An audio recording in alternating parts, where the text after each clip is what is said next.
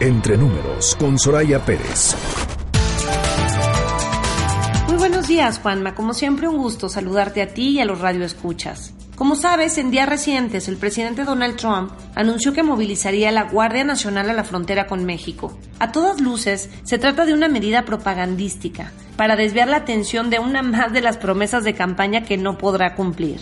Y me refiero a la construcción del muro fronterizo, que nuestro país no pagará bajo ninguna circunstancia. Enrique Peña Nieto respondió como hombre de Estado, situando el interés nacional por encima de cualquier otro, dejándole claro a Trump que la dignidad de nuestra patria no se negocia y llamando a la unidad entre todos los mexicanos. Las provocaciones del presidente estadounidense ya no son novedosas. Ha sido el mismo mensaje desde un comienzo. El discurso de Trump parece más que el discurso del presidente de la economía más grande del mundo, el manual del populista. Es decir, un líder que busca ganar adeptos a partir de un discurso que polariza y busca dividir a la sociedad entre buenos y malos. Así, este populista va generando enemistad y desconfianza entre buenos vecinos buenos vecinos que hoy producen una vibrante comunidad binacional mexicoamericana que genera miles y miles de empleos de un lado y otro de la frontera.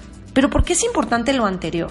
Sin duda por el riesgo económico que representa tener un presidente como el que tenemos de vecino, pero por otro lado, porque hay un riesgo similar en casa, en nuestro país, donde otro líder, como lo es López Obrador, lleva años asusando la división de la sociedad, engañando a los más necesitados o a los menos informados también, con ocurrencias que son imposibles de implementar. Afortunadamente los mexicanos han sabido escoger correctamente en elecciones anteriores. Por ejemplo, los tabasqueños, quienes lo conocemos muy bien, nunca lo hemos elegido para ningún cargo público.